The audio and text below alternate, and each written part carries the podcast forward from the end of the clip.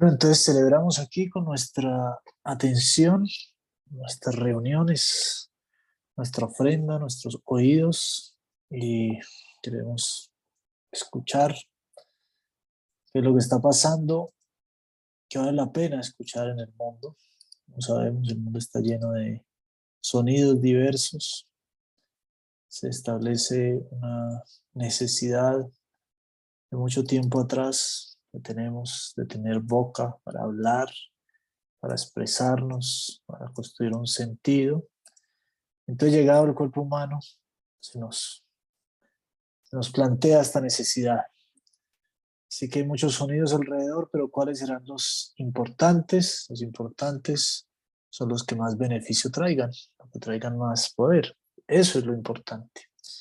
Cuando llegan estos días, como el Bhagavad Gita y todo lo que tiene que ver en general con este sendero del yoga, es unos llamados de atención acerca de dónde está lo importante, dónde está el beneficio para todos y en medio de la confusión es supremamente importante, por eso nos hablan de los faros en medio del océano, por eso nos hablan de la luz, por eso nos hablan de las antorchas, todos los referentes, por esto se vuelve sagrado.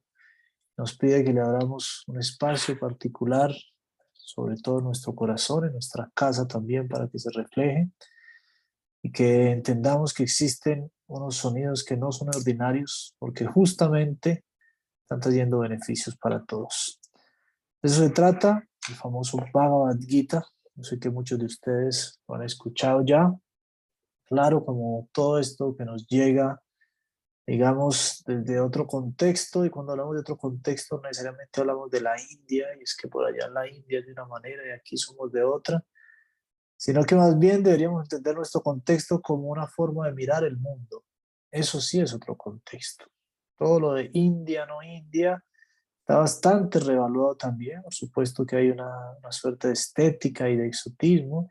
Es muy bonito, hay muchas cosas nos, gustan, nos animan y han sido conservadas en este lugar, pero en realidad eso no es el problema real. Si uno se deja llevar mucho por eso, va, a caer en un montón de prejuicios, justamente en eso, en que es, por ejemplo, hablando del Bhagavad Gita, que es un libro de otro país, para otra gente, de otra, de otra época, y realmente no es así.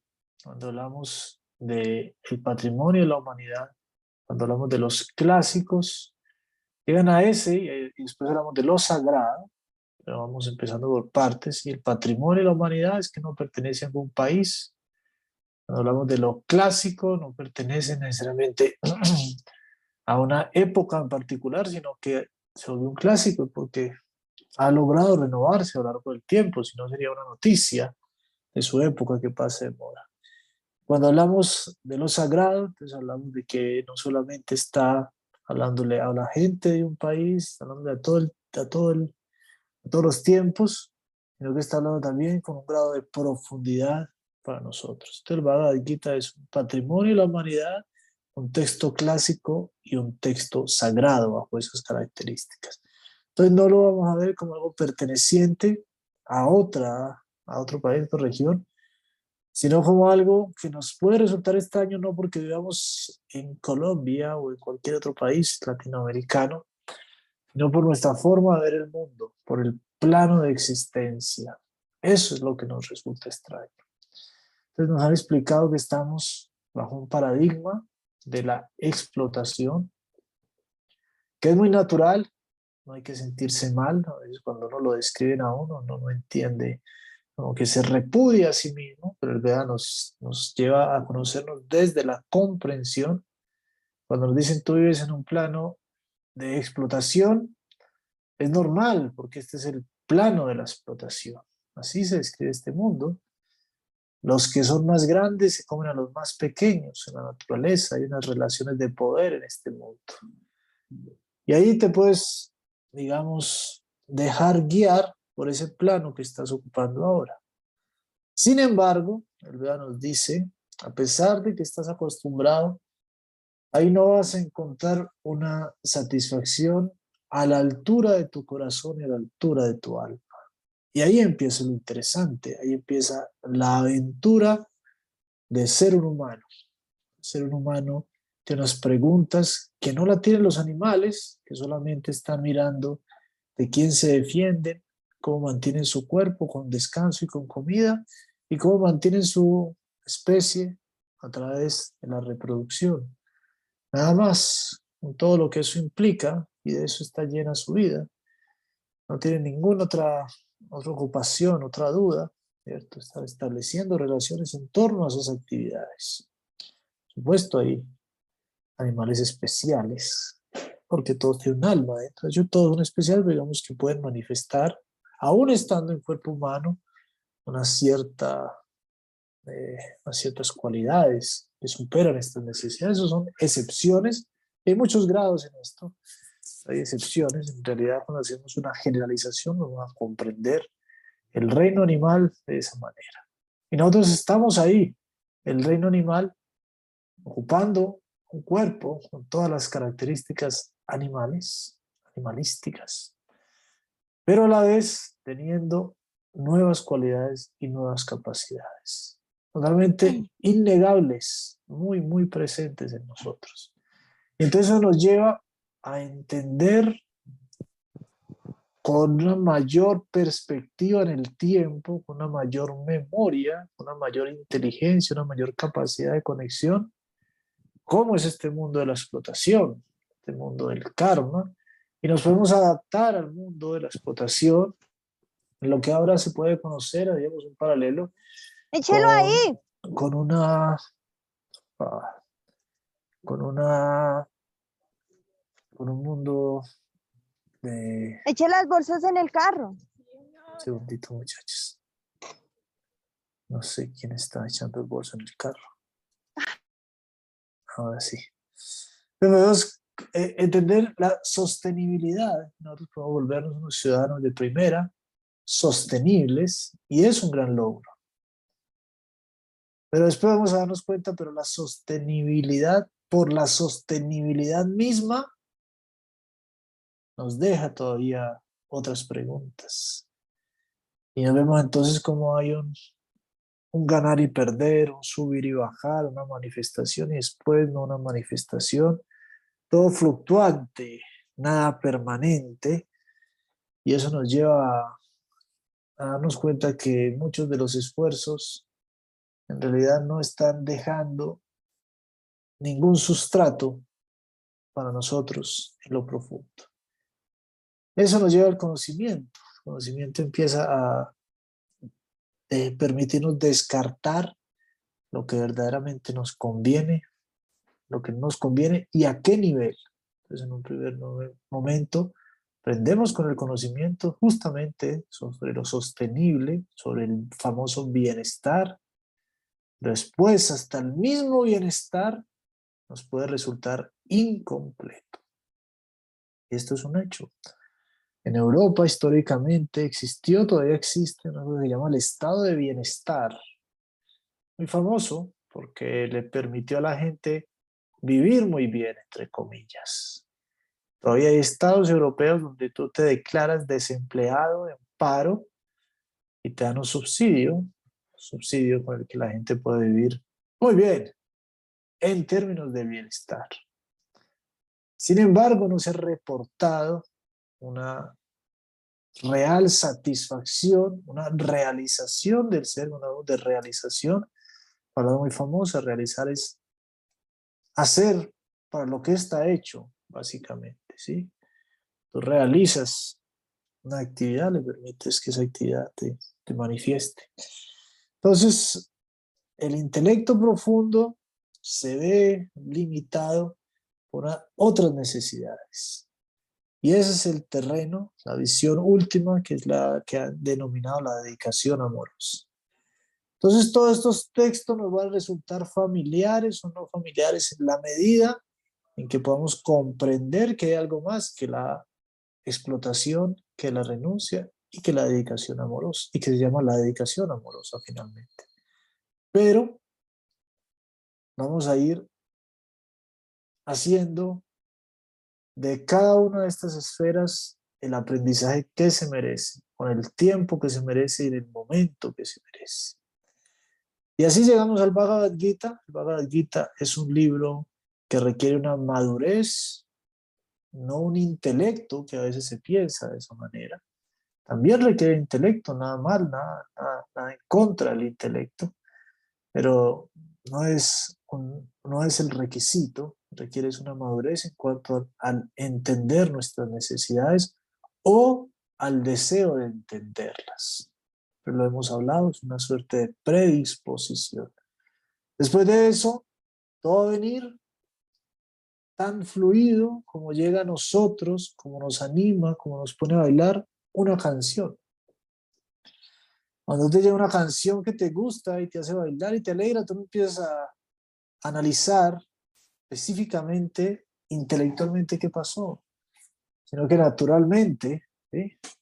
La gente cuando escucha los tambores, ¿no se han visto? Que tiene que contenerlo, pues que es el chiste, no es que hoy no, no, no, no, no puedo de bailar con esa canción, es impresionante, y bueno, lo puedo ver de muchas maneras, la gente se emociona con el sonido, para eso están, ¿no? La tierra que tiembla con los tambores y nos permite mover el la cuerpa o el cuerpo, como quiera decirle, no hay problema. Y después vienen las guitarras, las cuerdas con el aire.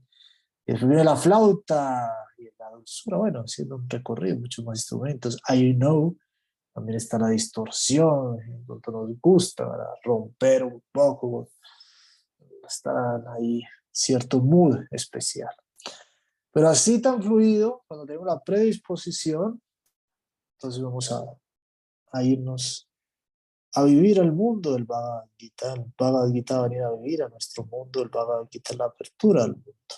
Y es justamente una canción. Esa la palabra Gita significa canción.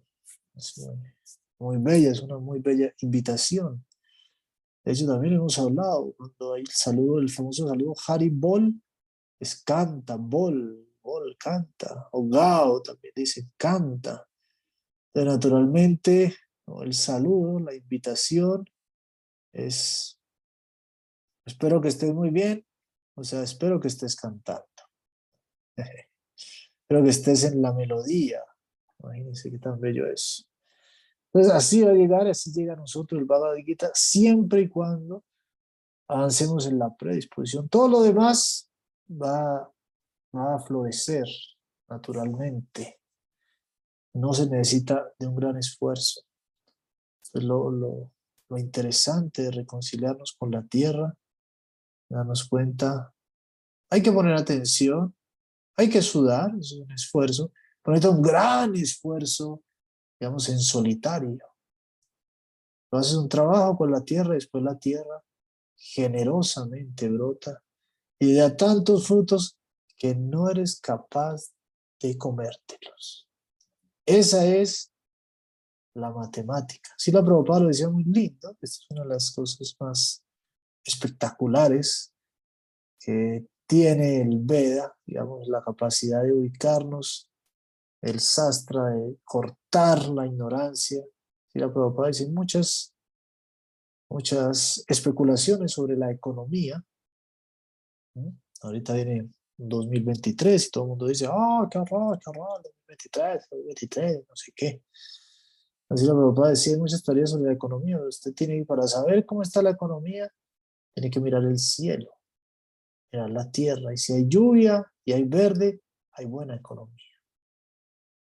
Ahora sabemos que está la especulación y los intermediarios y los locos y los políticos y todo eso, perdón de los presentes, hacen todo tan complejo y tan complicado, pero la economía, el sistema económico del mundo está dado generosamente por la tierra. Hay que hacer el ensayo, si no lo han tenido la experiencia. La tierra da más de lo que se alcanza a comer. Es un hecho. Es un hecho. Ah, ¿Cuántos mangos produce Colombia o puede producir Colombia? Una cosa impresionante. Y teníamos unos compañeros yogis, cuando vienen, vienen de Argentina a Colombia, hay que verlos comiendo mango, muchachos y muchachos. Una, un espectáculo. Que ya no se ve eso. Aquí eso como que, mejor dicho, estuvieran comiendo, ¿no? Dios mío. aquí como es tan arribista, entonces piensa que lo que se va a comer es, ¿cómo se llama ese lado de McDonald's? ¿Qué? McMurray, McFlurry. Ay, McFlurry, no hay que, que las filas, uy, no, no, y los Starbucks y todas poco locuras. Aquí tenemos mangos. Y así, digamos, cuando un argentino comiendo un mango es como que, oh my God. Y esto vale tres mil pesos, no puede ser. Y así como, Dios mío, parecían, haber dicho, salido de, la cárcel, después por allá, en estado de inanición. Todo un espectáculo. Ahora, Colombia podría, podría, no, produce mangos que se pierden las carreteras. Ustedes saben de eso, ¿no? Debería ser aquí, así se describe en el mundo espiritual. Ríos del néctar de las frutas. Imagina un río, una piscina de mango. O sea, hay no muchos mosquitos, muy rico, un río. Bueno, hay mosquitos, ¿no? Que no molesten. Entonces el hecho es que naturalmente, va como vivimos, que es natural y espontáneamente, no se nos debe olvidar eso. Asimismo la instrucción, solo que se nos ha pedido, no te opongas, no te opongas ni con tu fuerza ni con tu intelecto. Si la fuerza y el intelecto quieren dominar el sentimiento, es un desastre, ¿no? Porque no, no, hay, no hay acceso a él, básicamente, ¿sí? A la fuerza, a la fuerza, ¿no? a las cosas, antes que fuerza, con el intelecto. Con estos días una alumna eh, dijo algo que me pareció muy maravilloso, no conocía, decía que el, abuelo creo le decía, las cosas se abren primero cuando hay que abrir un frasco, una cosa, un paquete, y las cosas se abren primero con la cabeza. Uy, yo quedé loco, y dije, claro, ¿Cuántas veces uno empieza a abrir las cosas, se le busca por todas partes y le no pie, no para, no tienes que a ver cómo lo abre, no queda ahí como a la mala. Entonces a la mala no, la fuerza es muy poderosa, pero puede ser muy, muy dañina, ¿no? Hay gente que están abriendo algo y por abrir la carrera rompe lo que tiene dentro, muchas cosas. Entonces primero, no se abren con la cabeza. Pero la cabeza solo funciona bien cuando está el servicio, el corazón y el sentimiento. En los cursos de Bhagavad Gita contamos que esta es una anécdota muy famosa. El yogi que, que era recomendado por los maestros como aquel que conocía muy bien el significado del Bhagavad Gita. Sus hermanos espirituales, los demás estudiantes, fueron a verlo, cómo era que estudiaba el Bhagavad Gita, y a que le explicaran, y lo encontraron efectivamente el Bhagavad Gita llorando, y se acercaron a ver qué era la cosa, y casi lo encontraron así, con el Bhagavad Gita al revés estoy llegando y es que hoy, pero lo que está haciendo, lo que está tiene al revés, ni que es capaz de leerlo. Y se preguntaba, es que sí, efectivamente, este qué está haciendo ahí? Muy interesante el Bhagavad. Y lloraba y decía, sí, es increíble. Entonces todo esto es un engañador, mentiroso. Sí, a ver, ¿qué dice el Bhagavad Gita? Como ya que está al revés, a ver, ¿qué dice? ¿Qué dice el Bhagavad Gita? Él dice, yo no sé, yo no sé leer entendieron, es verdad, que no tiene el revés, no sabe cómo va la ley para arriba. Pero dice, cuando veo la portada, es una relación particular que está pasando ahí entre el Supremo Señor y, la, las almas, entre el universo, la personificación, el dueño, el controlador, el, la gran personalidad suprema y un alma individual, cada partecita de él, así como yo también soy un individual, cuando veo esa relación, una relación posible, yo no puedo sino llorar. Y entonces estaba llorando. Y por eso era recomendado y entendido de qué se trataba el Bhagavad Gita. Se trata nada más y nada menos que de nuestras posibilidades como almas para resolver los dilemas del mundo en términos de su tamaño, de su velocidad, algo que nos deja perplejos a todos. Las entidades vivientes dicen, tan grande, tanta fuerza que hay, y cómo la gente abusa de la fuerza. Y el tiempo cómo corre, yo quisiera que no corriera, pero no me hace caso. cuántas canciones hay pidiéndole al tiempo que se detenga. Entonces estoy bajo fuerzas inmensas y a un ritmo que no controlo. Eso naturalmente nos va a llenar de perplejidad y nos va a llenar de miedo. Vas a una velocidad, imagínate, vas en un carro, una moto, una bicicleta, lo que quieran, y vas muy rápido, puedes ir bien, estás muy tranquila porque vas rápido, estás ahí disfrutando del viaje, pero de pronto te va por mirar un poco, frenar un poco, a ver, para ir graduando la velocidad y descubres que no hay frenos. Entonces el disfrute que traías, vuelve como que, oh my God. Y así es el tiempo. Vamos disfrutando, ¿no? Esto está muy bueno, estamos creciendo, disfrutando. La niñez, la juventud, después, bueno, aquí ir a poner un poquito de freno, no quiero que avance más esto y, uh, ¿cuál freno? Sigue derecho. Por eso es la madurez, el criterio que se necesita. No una edad, aunque una edad también, pero hay muchas excepciones a las edades. Muchas historias, el Veda, donde niños, jóvenes pueden entender por otras vidas y porque en su alma está ese conocimiento de dónde es que está, dónde es que están ahora. Pero puede que no lo entendió de niño ni de joven y está bien, es tolerable, así como se le tolera justamente a los niños, o se le tolera a un joven también, ¿no? ¿Qué más, qué más puede hacer la gente que no tiene, que ha tenido una una cierta educación, ¿qué más puede hacer si no escuchar música mala? ¿Mm? Yo descubrí hace poco dónde está el problema. Uno de los problemas, uno de los graves problemas se llama la ruta. No todo el mundo tiene ruta, pero uno de los problemas que existe se llama la ruta.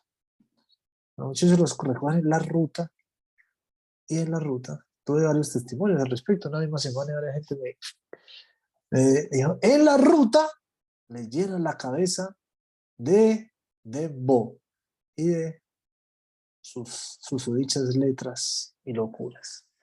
Pues, ¿qué podemos esperar? No me puedo esperar mucho, en el sentido del momento en el que están, en el futuro sí hay que esperar harto, por supuesto que sí, pero es muy comprensible, ¿cierto? Que el niño, que el niño sea caprichoso, que no entiende, el niño piense que puede comprarse todo un centro comercial porque no entiende, no sabe nada, ¿no?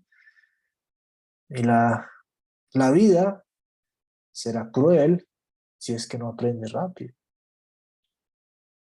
Por eso hay que aprender rápido, porque las consecuencias están. Hay un chiste cruel al respecto, ¿no? Mamá, mamá, cuando me vuelvan a crecer los dedos, puedo volver a meterle las manos al ventilador chiste cruel, pero es real. El ventilador corta los dedos de la gente que... ¿Este qué? Dice, ay, no, el niño, pero estamos hablando de la madurez, del crecer, del conocimiento. Te hace falta tener el acceso, está el acceso siempre, hace falta poner, mirar hacia allá, dónde está el conocimiento, para qué hacer con esta fuerza que nos abruma, esta velocidad que nos marea, nos deja, deja, digamos, llenos de miedo. Entonces aparece el sonido dramático, la canción del Supremo, el famoso Bhagavad Gita, de muchas maneras, con muchos, de muchas versiones, celebrando sobre todo el sonido divino y su presencia en nuestras vidas. ¿De qué manera? Lo hemos hablado, no hay límite para eso. Sí hay sonidos más en bondad, sí hay unos ambientes, por supuesto, así como hay unos alimentos que nos hacen bien, pero muchas cosas aún nos alimentan, pero hay muchas combinaciones, así podemos ver como la comida llega a nosotros con tantas combinaciones, así nos llegan los mensajes espirituales con muchas combinaciones y con cierto grado de pureza y cierto grado de contaminación. Pero todo es comida, podríamos decir. ¿no? poco a poco vas a aprender a alimentarte mejor, esa es la idea. ¿sí? Tener una mejor relación con la comida, una mejor relación con lo espiritual. Pero cuando tienes hambre, sea lo que sea que llegue, es muy bienvenido. Entonces el Señor ha cantado de muchas maneras, uno lo han versionado, uno ha hecho unas versiones buenas, otras malas, han armado todos, a veces se los, ya venden es pura basura, ¿no? Venden sustancias y como no venden comida, aparentemente comida, pero están enfermando a la gente.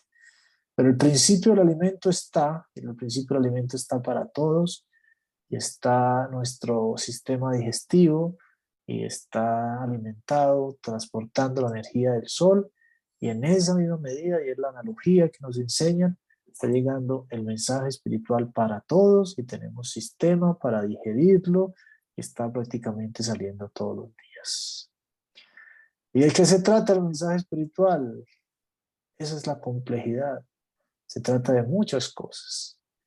Cuando vamos a leer Bhagavad Gita, Bhagavad Gita se trata de muchas cosas. Hay muchos niveles, es decir, que hay, en general se describen cinco grandes niveles, como uno puede leer el Bhagavad Gita, desde unas enseñanzas que son muy básicas, ahí vamos a, a mencionarlas, pero después dice que empieza a hablarse más confidencialmente, más cerquita. En algún momento, sí, cuando tú estás hablando con alguien, empiezas a contarle cosas, ah, cómo va la vida, pero al rato le dice, no, no, pero te va, te va a contar algo, ¿no? ¿Eh? Más bujían. Y al rato, cuando la relación se vuelve más profunda, te estoy diciendo, no, no, pero te voy a contar algo más, ¿no? Sí, te voy a decir mi nombre, Después te va a, decir que me gusta, después te va a dar mi teléfono, te va a presentar a mi familia, después te va a decir mis sentimientos, todo un grado, ¿sí? Entonces, así es el Bhagavad Gita. Las enseñanzas básicas, las secretas, las más secretas, las Kujiatara, después las sumamente secretas, Kujiatama, y después las sarva pugiatama, las más, más, más, más, más, más secretas de todas. Entonces, por eso el Bhagavad Gita tiene muchos mensajes. Y en la medida en que nosotros logremos cierta confidencialidad con el libro, vamos a lograr acceder a las enseñanzas más secretas. Y no es una cuestión de logia, no es una cuestión de élite, también nosotros nos, nos pueden asustar con eso o nos pueden discriminar con eso. Y no pensará todo lo que no sea plano y horizontal es una discriminación. Y todo tiene que estar al alcance de todos, todo disponible para todos, así como en Internet. Y es una bonita y es una noble tarea, pero eso hasta peligroso puede ser. Porque si la gente no se le da el proceso, el camino, no se le explica cómo, cómo va una cosa antes de la otra, pues al final sale cualquier cosa, ¿no? Entonces está bien, tienes todo para armar, la Gita está para leerse todo, y hay que leerlo todo, está disponible. Pero hay una forma de entrar en él, de volver a él cada vez. Una forma de hay un, toque especial, como lo tiene todo. Y eso es lo que hace que hayan especializaciones y profundizaciones y hayan ciertos secretos, según la cualificación, simplemente para que se pueda apreciar. Si no, no, no, va a haber, no va a haber tal cosa. Hasta nuestro mismo cuerpo nos enseña sus papilas gustativas para poder darse cuenta de cosas. Hasta no puede desarrollar el olfato, no puede desarrollar el ojo. Imagínense qué cosa tan bonita es, ¿no? Estamos hablando de, lo externo, de los sentidos. Los sentidos lo más burdo en relación con la materia. Eso se puede refinar tan mágicamente. Es muy encantador. Claro, todo es parte de esa manifestación de la belleza espiritual.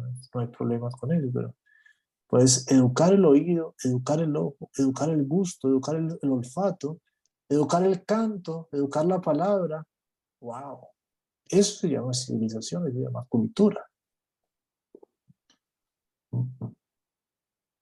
Ahora, ¿qué decir de refinar el sentimiento? De refinar el alma. Esas son palabras mayores, ¿no? Y eso es lo que queda. Eso es lo que el Bhagavad Gita menciona como el Baba. Y es tu sentir. Por mucho que haya refinado el oído, eso se puede perder, se puede mantener también. En el cuerpo sutil esas huellas van quedando, no es que se pierdan. Pero digamos, es un poco fluctuante la cosa. lo que va permaneciendo, siempre, siempre, es una suerte de baba. Eso dice, concéntrate en esto, porque esa es la característica de tu muerte. Tu muerte va a depender de tu baba. La gente dice que una muerte tranquila, sin dolor. Gente que muere sin dolor lleno de angustia. Hay gente que muere con dolor y en paz.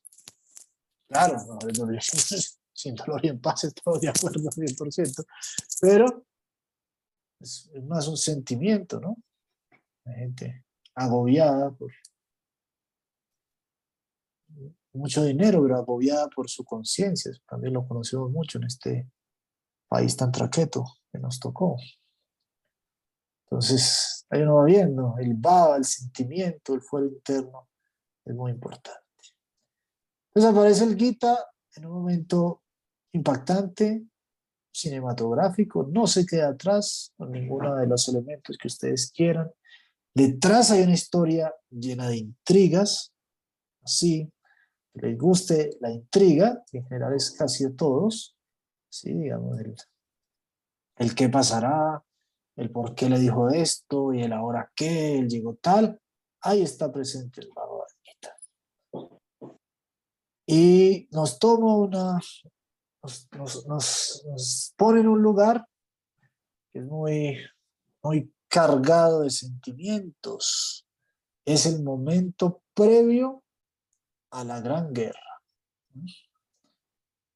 Imagínense ustedes, en esa está, ya nos traslada, mm, nos pone el momento previo a la gran guerra. Para poder saborearlo, vamos a ir descubriendo a los personajes una y otra vez. La Gita nos, nos anima a leerlo con todo lo que lo acompaña entonces una vez uno conoce el Bhagavad Gita, quiere conocer el Mahabharata, y están todos los personajes, y después de conocer el Mahabharata va a volver a querer leer el Bhagavad Gita, y después otra vez más el Mahabharata y su versión extendida, y cada vez más acerca de los personajes. Y es tan dinámico el proceso, y ha, sabido mantenerse, hace tanto eco con el espíritu humano, que al final nuestra, nuestro baba, nuestra percepción, va a estar supremamente lleno de estos personajes, de lo que representan como arquetipos, y no solo como arquetipos, sino como amigos y compañeros de nuestra vida. Lo que quiere Krishna no es que ese gran protagonista que habla en este momento y que nos invita se roba el protagonismo, lo, aparece en escena de forma muy particular, porque está que empieza la guerra, pero antes de que empiecen, tiene una pequeña conversación con su, con su amigo Arjuna. Entonces lo que quiere, lo que quiere pasar con cada uno de estos personajes no es solamente que nos animemos con su intriga, como nos podemos animar con muchos otros más, sino que como estamos diciendo, vayamos a su mundo. Eso es todo una invitación muy osada, ¿no? Para nosotros que, como decimos, tenemos una visión a veces muy marcada por la explotación y que de hecho ya nos parece raro que Dios hable y que hayan cosas sagradas y que haya un sonido divino. Pero si uno lo mira bien, yo creo que damos este ejercicio con mucha seriedad.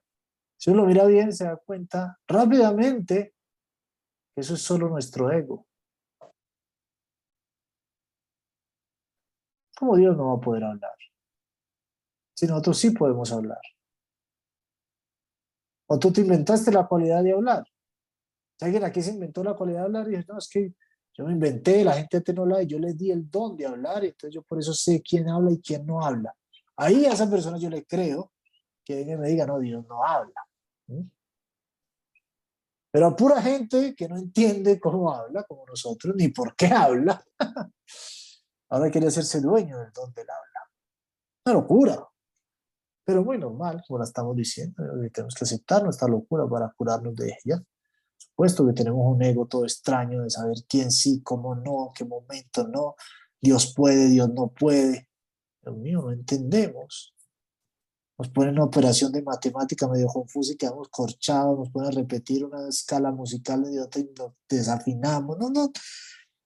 Ahora vamos a entender qué es lo que el mundo puede o no puede. Una locura. Entonces, tenemos la la gran fortuna de irnos a vivir con los personajes. Hay un, escritor, me gusta bastante, ustedes han leído algunas cosillas de él porque han sido estudiantes, se llama Salinger. En uno de sus libros él dice, me da mucha tristeza no poderme quedar en los libros. O sea, como los libros son muy buenos, pero también son muy horribles porque se acaban. Él pone los, los, Creo que es el ejemplo de los tres mosqueteros, no me acuerdo bien. Dice, ¿qué, qué pasa? ¿Qué hay de la vida de, ellos? Fortinbras, creo que es que llama uno, no me acuerdo bien, tengo que buscar bien ahorita. A buscarlo porque me gusta mucho ese pedazo. Dice, pero ¿por qué se acaban los libros? O sea, ¿dónde quedó? ¿Dónde está Atreyu? se leyó la historia sin fin aquí. Natalia Niños, ¿leyó la historia sin fin? No puedo creer, no puedo creer. Un hermoso libro recomendado. Atrello y su gente. Bueno, entonces, ¿dónde están los personajes? se siente ahí como solo, tan lindo que es. Nos los presentan, nos lo hacen y después, ¡puf! Se desaparece. Tremendo, ¿no? Claro, en realidad no se desaparecen, todas hacen parte de otro espíritu más grande, un sentimiento que afloró ahí, todo el asunto.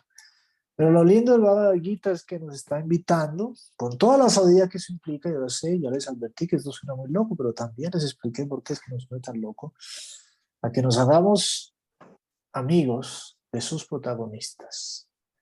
Básicamente amigos de Dios, amigos del Supremo, presentado ahí como Krishna, y nos va a llevar por todas partes, porque Él está haciendo un acto muy generoso. Por eso es que lloraba este estudiante del Gita al ver, al ver la escena, la historia del libro, porque dice, wow. Y por eso es que ya lo entendía todo, porque ya entendía que había una, que había una amistad, que había una relación que entablar. Y vamos a por muchos estados, como los pasó el que está ayudándonos en su ejemplo a ver cómo es que no se hace amigo del Supremo, cómo uno se relaciona con él, que se llama el famosísimo Arjuna. Y Arjuna no tiene pena, nos, nos invita a no tener pena Arjuna, de sus debilidades. Y nos pone un ejemplo muy tenaz, que a nosotros nos queda grande el ejemplo. Bueno, a nuestro ego nada le queda grande, pero, pero casi que a la altura de nuestro ego pues está hecho para nuestro ego, es que Arjuna es un guerrero.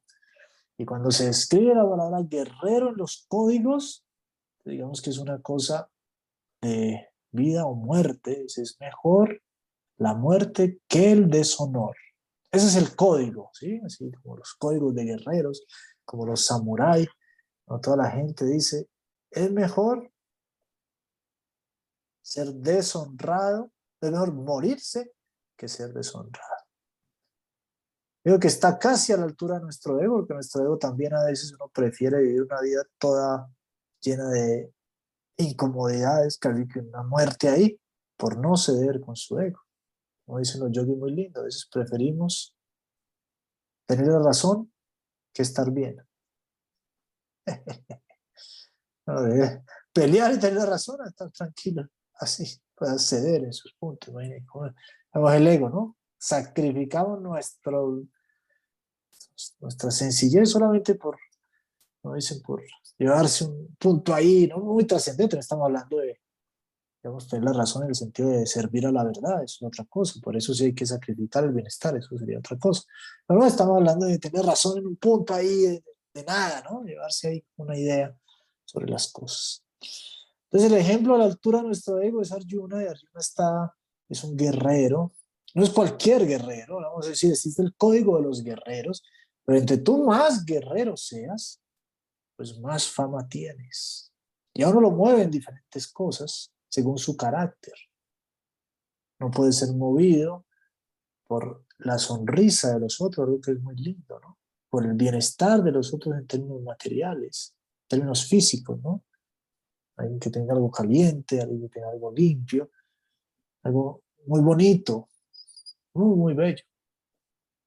Nuestra sociedad actual se, ha, le ha quitado dignidad a la servidumbre porque hay mucha explotación y se entiende, como todos estamos hablando y todo se entiende hoy, pero así se entiende, hay que corregirlo. Entonces parece que la servidumbre, el servicio, el servir, es como que lo peor que puede pasar, ¿no? Pero el servicio es algo muy lindo, está lleno de cariño. El cariño puede ser expresado muy naturalmente en el servicio. Entonces a alguien le toca cuidar los ancianos, a alguien le toca cuidar los niños, uy. lo más lindo. Limpiar, cocinar, poner algo a calentar, servirlo. Realmente muy maravilloso. Súper, súper bello. Muy digno. Me gustó mucho el otro día que encontré el meme donde el niño ve pasar a la gente que recoge la basura le dice a la mamá, mamá, ellos son los de la basura. Le dice la mamá, no, ellos son los que la limpian, los de la basura somos nosotros. es un memazo tremendo. Muy bueno, yo te digo cosa invertida. ¿no? Pero puede ser feliz en este servicio, uno puede ser feliz también viendo prosperar las cosas, viéndolas crecer. Es otro carácter que uno puede tener, diferentes caracteres, ¿sí? Puede ser el dinero, pero el dinero es muy loco, más bien es el, la riqueza entendida como el bienestar general, porque el dinero ya se nos vuelve una cosa de mucho miedo. Entonces es una miseria, eso no es ningún disfrute, una miseria. No le puede gustar la prosperidad general, el compartir, ver que las cosas quieren para, crecen para poderse compartir. Es otro carácter, muy bello también, muy, un vínculo de cariño con los demás también existe ahí. Pero existe otra forma, otro carácter, que uno lo hace feliz la fama. No pensar, ah, la fama tan feo, ¿no? La fama muy bien. Cuando tú quieres ser famoso, para ayudar a los demás. Para ser famoso, lo que merece ser famoso. Para defender la justicia, para defender el honor, para recordarle a los otros que hay algo muy importante y que está perdiendo, que es el equilibrio. Es gente que reclama ese puesto y lucha por él y lo disfruta un montón. Esos son los chatrias. Los anteriores son los Vaisya, los primeros son los Sudras. Y Arjuna es un chatria, es decir, su fama es todo. Y entre más fama, más poder, más capacidad de enseñar, de hacer justicia, es mejor. Y justo nos ponen el guerrero, que ya tiene ese carácter, siendo muy, muy famoso, y Arjuna nos demuestra cómo no tiene vergüenza ante Krishna. Ese grado de confidencialidad se da. Y bueno, propiciado también. Él analiza todo muy bien y dice, ah, esto realmente me ha quedado grande. Parte de la intriga que les hablaba hace un rato es que le toca matar, pelear contra su abuelo, que lo crió, pero prácticamente lo, lo adoptó y después contra su, maestro, el que vino después a educarle. Pues son personas así como que, o sea, no, no existe, no existe manera de ponerse contra él, pero a él le toca irse en contra de ellos, que era, era lo que mandaba el momento, es una guerra, la guerra se trató de evitar muchas veces, pero era demasiado abuso, entonces o que salir a la guerra y como tenían los medios, el poder y la posibilidad de ganar, entonces una guerra inteligente, una guerra de justicia, una guerra que finalmente Krishna sanciona después de muchos, muchos intentos de paz. Y está todo listo porque la guerra vale la pena y se necesita, pero Arjuna no soporta eso. Se da cuenta que, que va a haber un problema y lo señala. Señala un, poder, un problema muy lindo. Es que dice, esta, ¿qué puede haber en el mundo que justifique poner en riesgo la transmisión del conocimiento, el cuidado entre nosotros, el bienestar de los que se fueron, el bienestar de los que vienen. ¿Qué derecho tenemos nosotros a romper con la cadena de enseñanza, a ser unos padres irresponsables, olvidándose de los ancestros y olvidándose de los niños? Eso pregunta Arjuna enfáticamente. Dice, ¿qué va a pasar? ¿Quién va a trabajar? ¿Quién va a poder trabajar en conjunto? ¿Cómo van a crearse familias? ¿Cómo van a engendrarse niños en un ambiente favorable? Si se va a matar a todo el mundo, a todos los ancestros. ¿Qué va a pasar? ¿no? va a ayudar a una, a Vamos a crear lazos firmes de trabajo y apoyo de mujeres con las mujeres, de los hombres con las mujeres, de los antepasados. ¿Quién se va a preocupar por esto? Solo veo desastres con esta muerte matar a los maestros, matar a los mayores. Nada justifica eso.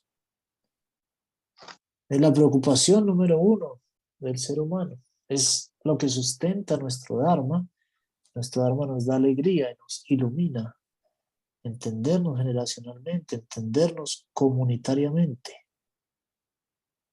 Cuando alguien tiene eso, un ciudadano digno de vivir en sociedad, si no debería estar encarcelado. Bueno, o en proceso de rehabilitación, en las cárceles es una locura también, ¿no? Da las cárceles la gente imagina, hay que aprendan la escuelita del mal. No, no, no, debería ponerse en franco, en franco trabajo de rehabilitación. Ya bueno, ya muy peligroso, ya sería otra cosa. Pero en general, alguien que no es sensible, da muestras serias de sensibilidad comunitaria, es un peligro. A la primera oportunidad que tenga, darle a los otros la cabeza. No es capaz de salir en orden cuando hay un desastre, van a salir, de primero y van a tapar la puerta y van a matar a todo el resto de gente. No podías entrar a un lugar concurrido si es que no sabes de qué seguir los protocolos de salida, un espíritu comunitario, así de sencillo. Entonces uno reclama eso, ¿qué podría hacer? Y realmente no hay respuesta en los Vedas para eso. Porque los Vedas nos están explicando del Dharma y del Karma y nos están insistiendo mucho. Nos dicen, cuando entiendes esto, qué buen ser humano eres. Mereces que del cielo te llevan unas flores. ¿eh? Una persona dharmática, tú es el poeta, por fin tu caminar acaricia. Ya la tierra no siente que está cargando ahí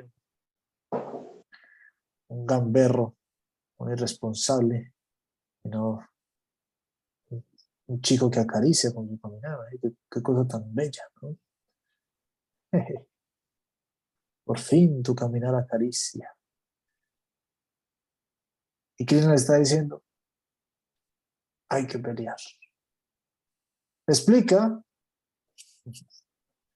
que hay un trabajo que hay que hacerse por un bien superior a ese que hay que ampliar su mirada, que tiene que aprender a actuar también por el mismo deber, sin apego al resultado, de muchos análisis distintos que hacer. le dice, tienes que entender te vas a, que te va a agobiar mucho si pretendes controlar todas las consecuencias de tus actos. Debes tenerlas presentes, pero en el acto mismo debes estar disfrutando tu acto. Debes tenerlas presentes porque no es que va a hacer cualquier cosa sin importar. A veces la gente entiende, bueno, sin apego al resultado, entonces voy a, voy a matar a la gente sin apego al resultado. Dice, no, primero entiende los resultados, entiende el karma yoga de la acción, pero después deja que el resultado lleve, llegue a su siguiente nivel, es que deja actuar al universo en respuesta, que, que el universo también es creativo, no solamente es reactivo. Entonces, el universo solamente reactivo, lo está respondiendo a tu acción. Has entendido mucho, pero no has entendido todo. Después, el universo también es activo. Y esa conversación con el universo se llama karma yoga y te viene a, realmente dejar disfrutar tu acción. Y después, entiende que el universo es activo y es feliz y es armónico y es hermoso porque entiende que hay un centro y un sentido de la ofrenda y que en última instancia todo tiene una voluntad que hace que todo se vuelva ya fuera de toda regla es la personificación misma del amor, que es el mismo Cristo. Entonces el Bhagavad Gita, una cierta visión, un cierto resumen para hoy, pero que les haya quedado ganas de leer mucho más en detalle. De eso se trataba, de ser el propósito. Hay mucha intriga, hay muchos cuestionamientos, hay crisis dentro del Bhagavad Gita, por supuesto, este arquero famoso suelta el arco. Él iba a matar a su hermano una vez que le había sugerido que soltara el arco y era su hermano mayor, que en la tradición védica, en el mundo entero, el hermano mayor es muy sagrado, y iba a matar a su hermano mayor porque le sugirió, no le ordenó, le medio sugirió que soltara el arco. ¿Cuál era importante para tener el arco? Y lo soltó. ¿Mm? Y rompió en llanto. Una cosa, imagínense. De todo eso pasa. Y después empieza la educación directa a diferentes niveles. Lo que se puede apreciar, pero también con otros ojos. Un momento hermoso, el Bhagavad Gita, donde aparece la forma universal del Señor. Otras, otras capacidades de percepción que son despertadas así, como un regalo de, de Krishna Arjuna. Una imagen muy bonita. Y eso nos ha dejado hasta nuestros días mucho arte, muchas canciones, muchísimos dibujos, muchísimas anécdotas. Eh, la, la, intención de, de recordarlos, hay unas historias muy, muy bonitas que glorifican cada uno de los capítulos, explican cómo cambian nuestra vida por leerlos, por recitarlos, por aprendérnoslos.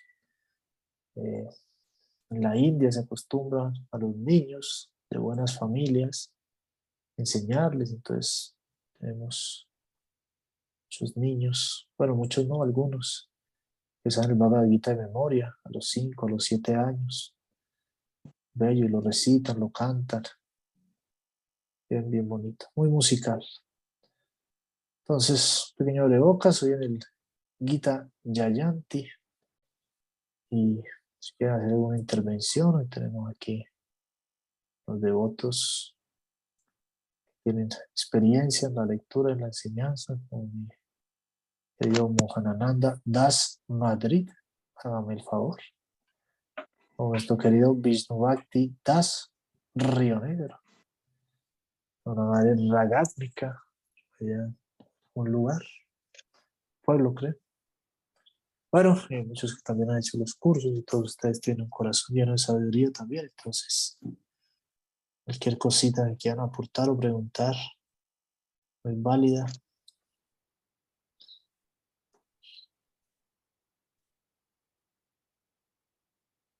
Tengo más música, por supuesto. Faltaba más. Pues, yo sí quería preguntar una cosita. Adelante, me estaba llamando la atención. Bueno, lo que estaba diciendo, la parte del alimento, eh, tú decías que en contra de eso es difícil como, de acuerdo a las circunstancias, como seleccionar muy bien como eso. ¿Sigue lloviendo qué? Un poquito, ¿no? pues, como cuál es el, el, el- como el alimento pues que se puede que puede uno eh, seleccionar de acuerdo a las circunstancias tanto a nivel material a veces el alimento que uno tiene que comer por las circunstancias pues lo ha cocinado cualquier persona entre comillas y puede tener algunos ingredientes que no son tan en la modalidad de la bondad y lo mismo con la pa- parte de la nutrición espiritual, compañía, la asociación, todo eso. Cómo, ahí armonizar eso según tu experiencia como practicante, pues, fuera que, que de, de la vida pues, normal, por decirlo así, a nivel pues, occidental. No sé si me hago entender con la pregunta. Sí, mi querido Mohan, usted debe entender y muy buena pregunta. Hicimos la metáfora de la espiritualidad con la comida y decíamos hay que comer pues bien, refinadamente, cada vez más refinadamente, cada vez más sápticamente, cada vez más ofrecidamente, calidad en la comida, ¿sí? Sé que el prasad de Jagannath Puri es como que, oh my God, pero no estamos en Jagannath Puri comiendo prasad, entonces estamos, en Madrid comiendo tapas, o qué sé yo. Entonces, así como hay tanto, no, pues todas las tapas alimentan, hay que comer lo más refinadamente posible, pero también hay que comer lo que hay en ciertas circunstancias. Y cuando decimos lo que hay, es lo que hay. El Veda es supremamente, ustedes saben, ¿no? Respetuoso con los animales, pero también dice, si no hay más que comer y solo animal, mátalo y cómetelo. Así es el Veda. Los, los veganos a ultranza dicen, no, es posible, prefiero dejarme morir. Que no. Bueno, puede ser, también son elecciones y también es muy bonito, muy loable, pero el Veda dice, tienes que, si realmente, porque ellos mismos se engañan, pero si realmente, esa es una escena, pues, digamos que es muy difícil que pase. Estás por allá, no sé, estás cruzando los Andes con tu equipo de rugby y se cae el avión, pues, tocó nalga de copiloto, pero ¿qué se va a hacer? Bueno, estamos en los Andes, ni, se ha caído el avión. Entonces, eh, el, hay que comer lo que haya, ¿no? Lo que haya. Pero hay que hacerlo, estamos despiertos para mejorar eso. Ahora, cuando vamos a la espiritualidad, ¿qué será? ¿Qué- ¿Cómo serían los criterios con respecto a eso? Y va de- se nos habla de un desarrollo progresivo que se puede dividir en desarrollo material y desarrollo espiritual. ¿sí? Entonces se hablan de los diferentes, se pueden hablar de las cochas, por ejemplo, del cuerpo físico, cuerpo mental, cuerpo espiritual. Se puede hablar del desarrollo, digamos, en terreno del Dharma, después del Paradharma. Pero bien visto, eso es solo una cosa. Cuando tú tienes una meta, todo se vuelve espiritual, hasta tu trabajo material. Eso, eso se llama bhakti, es una cosa, es una magia increíble. Por eso nos dicen que no hay que esperar. Uno dice, voy a esperar a volverme un ciudadano de primera clase para después dedicarme a la espiritualidad. Es una mentira, ¿no? Dice, todo, es, todo bien visto es perfectamente integrable. ¿Y a qué voy con eso? Que todo es una misma cosa, hay que diferenciarla cuál es mi necesidad ahora. Entonces nosotros tenemos una necesidad de segundo donde estemos nuestra conciencia, nuestro desarrollo, nuestro lugar y nuestro cuerpo. Y esas necesidades van a ser dadas, eh, son, son varias, pero nosotros necesitamos un espacio, básicamente necesitamos una, una, un, un- un afecto, necesitamos afecto, necesitamos eh, desarrollo intelectual, necesitamos expresión pueden resumirse así. ¿no? Afecto es todo, afecto es comida, afecto es tierra, afecto es madre, afecto es todo. Entonces tú vas a ver que tú no tienes la espiritualidad bien vista, te va a dar eso, entonces tú no tienes a dónde ir, porque no está Jagannath Puri ahí, no está el templo de los Goswami ahí, no, no sales y das tres pasitos como en Brindavan y entras al templo aquí, das otros tres y entras al templo aquí, dejando los zapatos afuera, no estás ahí, estás en una ciudad donde vas a ir pues vas a la iglesia. Yo voy a la iglesia varias veces. No tengo dónde ir. Yo a la iglesia y oro. Claro, si hubiera un templo, me parece un poquito, por gusto y por cierto refinamiento, pero no entremos en eso ahora. Y un templo, aquí en mi casa, a los 10 kilómetros alrededor, no hay, no hay templo, no hay programa, no hay por la iglesia. Y ya está Dios. Y veo a la gente rezando, me animo un poco y tal, claro, distingo, ¿no? Todo un tema largo, ¿no? Pero me gusta, me gusta que esté la figura femenina y tal, asunto así, entonces tal, pues podríamos decir, es lo que hay, pero no quiero caer, digamos, en, en, en, comparaciones ahora, si no es el tiempo para eso y si no lo tomamos por el lado para, malinterpretarse mis palabras, ¿no? Como que, ah, entonces, esa es la, la comida chatarra para usted, ¿no? No, no, no, quiero que se entienda así, quiero que se entienda que hay una necesidad, digamos, de un espacio tranquilo, ¿no? También puede ir a un parque, ¿no? Que parte, no sé, no sabría decir, pues así, por poner un ejemplo. Pero digo que que necesitamos y nos lo puede dar cierta estructura religiosa o cierta manifestación espiritual que no combinemos mucho con ella, pero que, pero que es bonita también, ¿no? Por lo menos recuerda algo y ahí vamos a estar bien y con instituciones o cosas así. Se habla, ¿no? Ahí para, incluso para, y ahí vamos a las necesidades. Cuando hablamos, por ejemplo, de, los, de las grandes instituciones y los templos y todo eso, que se vuelve muy club social, ¿sí? Mucha gente, salera de gente, mucha fiesta de no sé qué y todo, entonces ¿dónde queda la vida de monje, no? Nos tocó vivir eso con el Mohan también, una pregunta clásica. Pero también se explicaba eso, decía, pero es normal, la gente también se tiene que relacionar, los hijos de los devotos que están adolescentes tienen que ir a alguna parte a conocerse entre ellos, muchachos a conocer a las muchachas, las muchachas a los muchachos, como quieran ahora, toda una nueva generación, las muchachas con las muchachas, lo que sea, pero tienen que socializar ahí y, tener un espacio ahí para que sepan ahí cómo van a relacionarse. Entonces está todo bien, ¿no? Así uno diga, no, pues no es mi espacio, no es mi institución. Entonces, oye, entonces según tu necesidad, que digo, están relacionados con eso, incluso puede ser una necesidad de comer. y puedo poner el, el, ejemplo invertido para que no suene, gente que puede ser, digamos, de otra corriente, pero va a un templo porque ya come y dice, no, no me suena ni cinco lo que dicen aquí ni cómo lo expresan, no me suena, pero más o menos, pues lo mío es mi san no sé qué o mi no sé cuánta, y ahí está, pero aquí dan comida. Está bien, también funciona, ¿no? Porque necesitamos congregarnos, comer, conocer gente, divertirnos, y todo eso, si es espiritualmente y en alguna medida espiritualmente dado, va a ser muy provechoso. Y bueno, al final uno, pues a los para el alma eterna cada piedra es un altar, como diría el amigo Saúl Hernández. Entonces al final cada, cada lugar podría volverse muy, muy nutritivo espiritualmente. Hasta, hasta un discurso político, los yogis son muy expertos en volverlo así, si las hermanas tenían muchos ejemplos bonitos. Entonces están nutriéndose espiritualmente de un discurso político, imagínate. Un loco ahí hablando puras pendejas, pero entiende, interpreta, tal. Y es posible, porque el político también es un alma, digamos, y también está buscando algo de felicidad en sus, en sus, sus, mundos.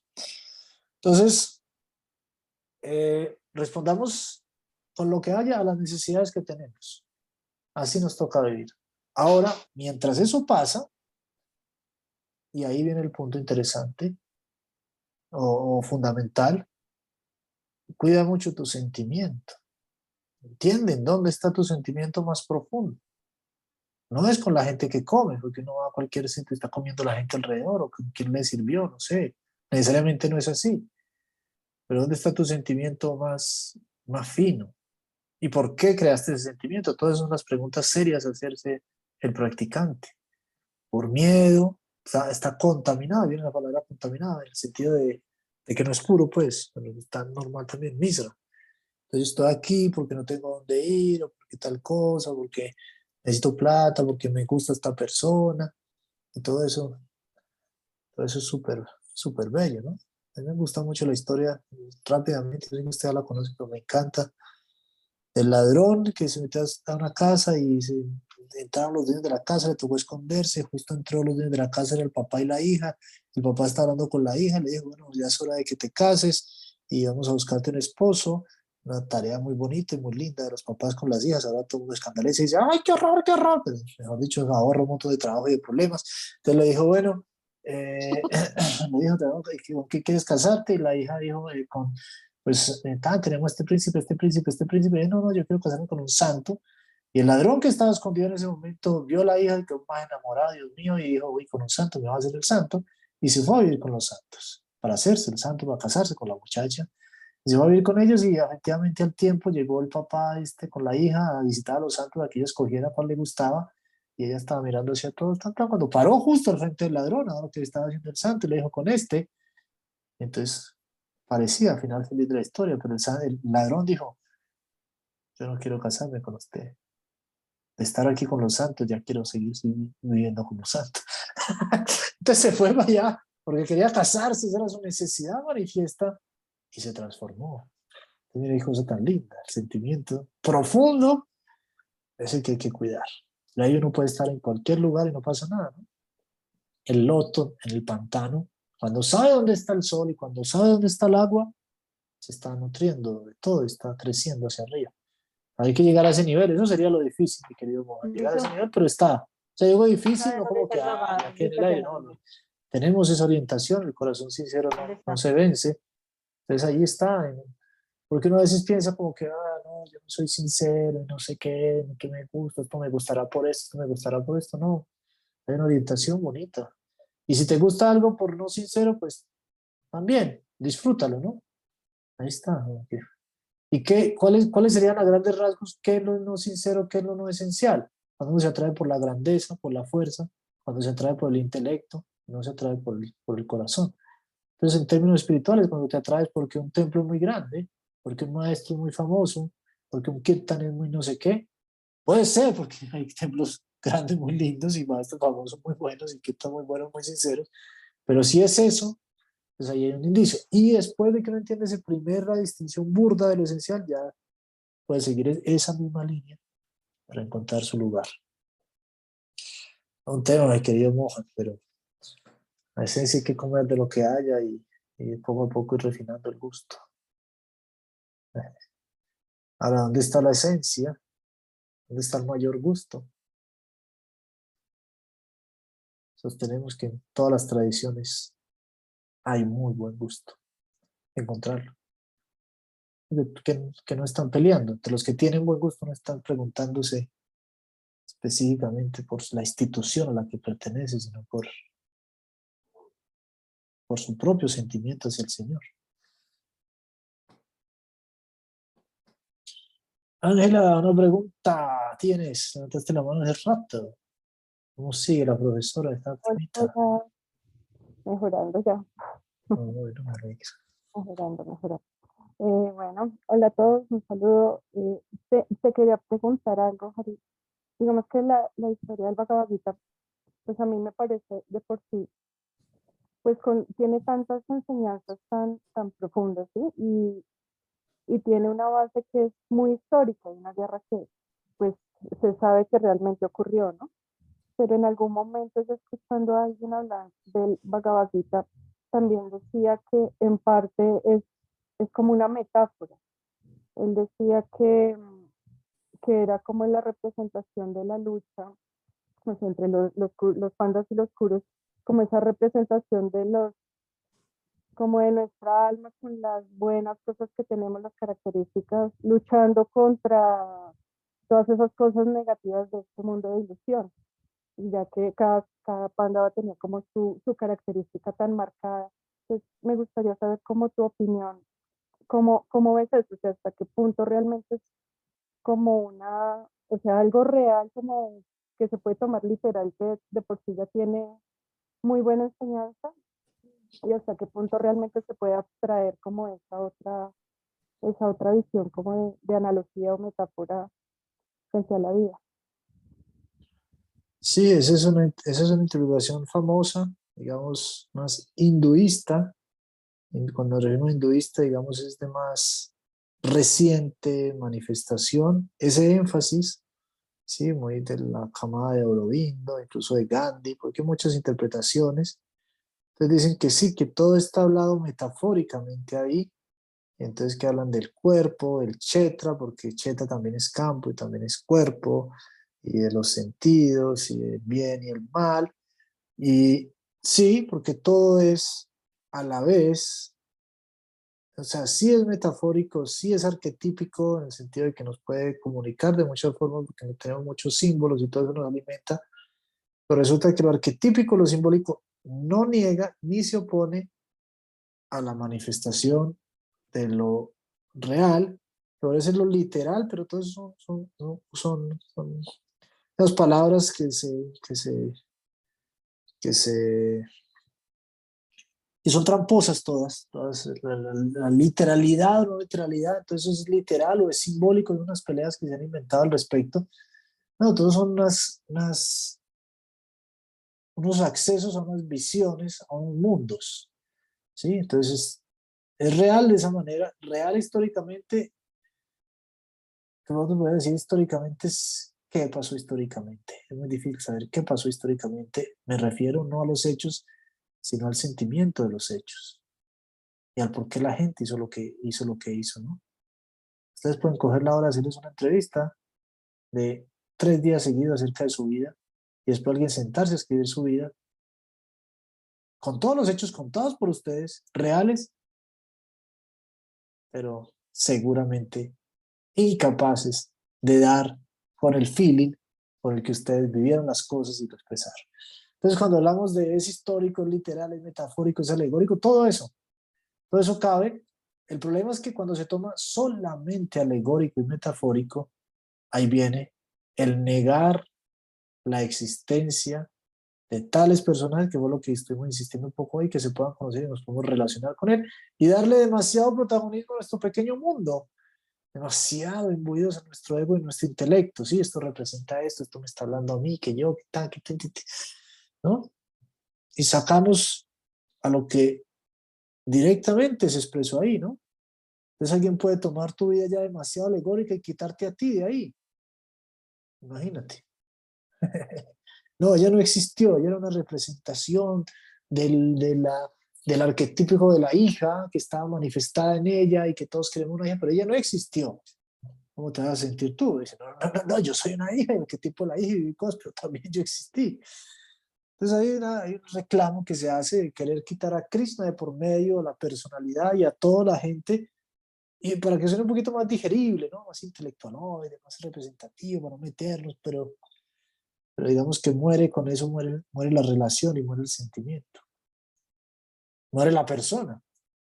Es chévere que interpreten mis palabras, me tomen como ejemplo, me tomen alegóricamente, me tomen el prototipo de, de profesor o de cualquier cosa así, o de guerrero, pues si al final la conclusión es que no existí.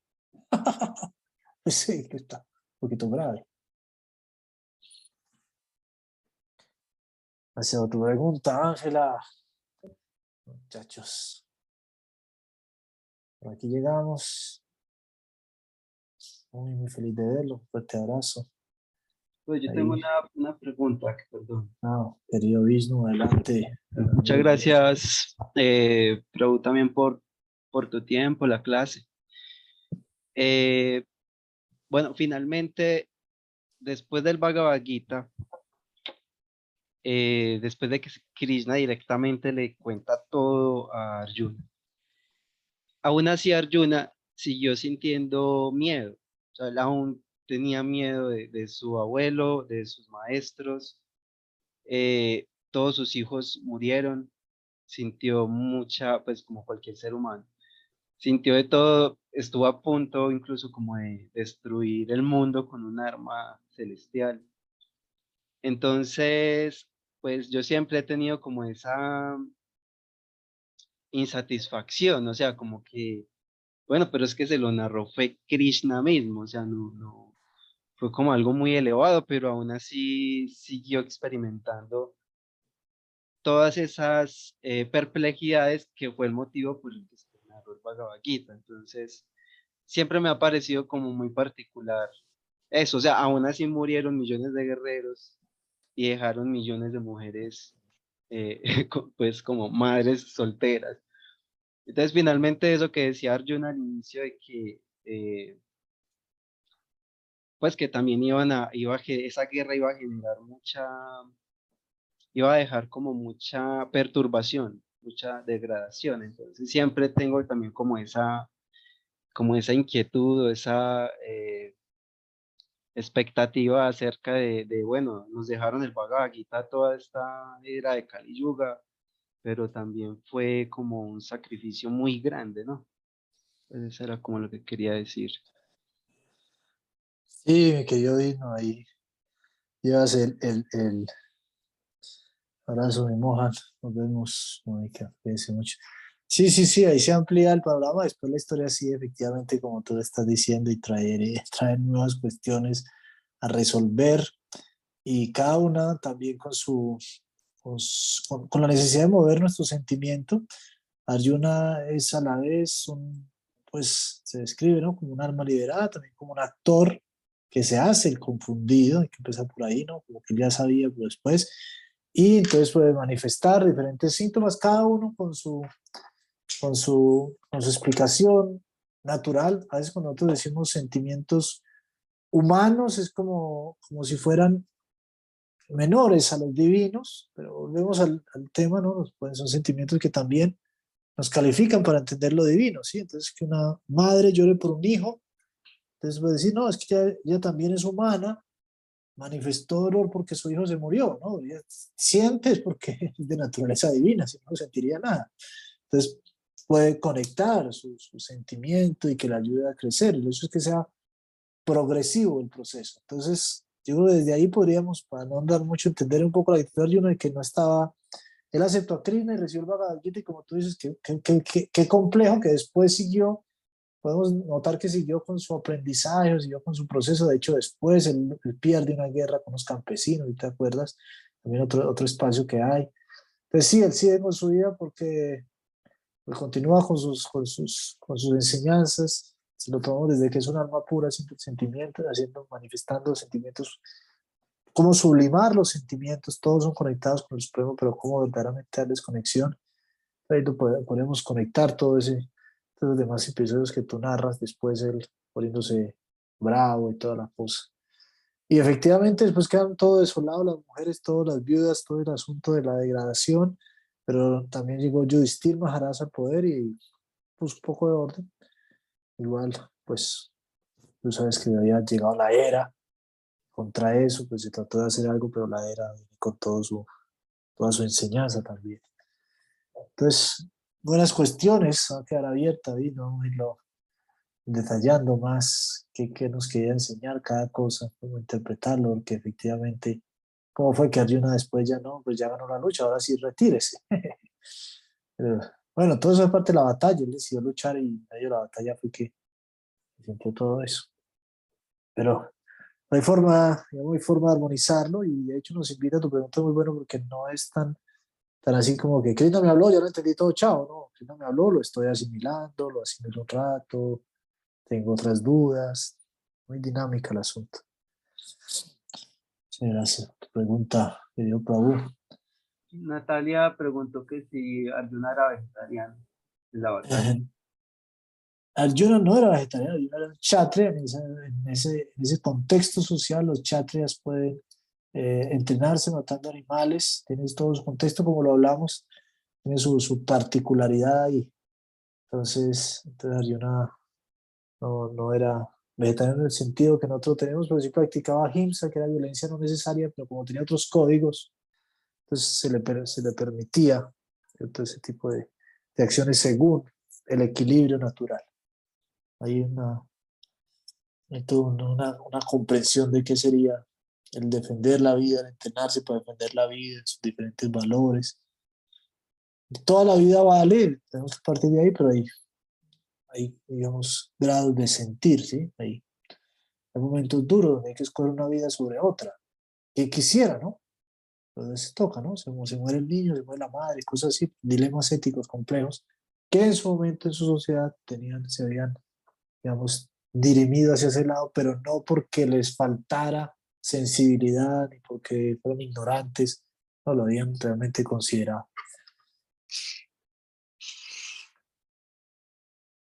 De una forma de, cuando uno dice comían carne, no se imagina pues que tenían una, una, parrillada cada ocho días, no, otra, todo, de hecho, todo, todo un ritual distinto para eso.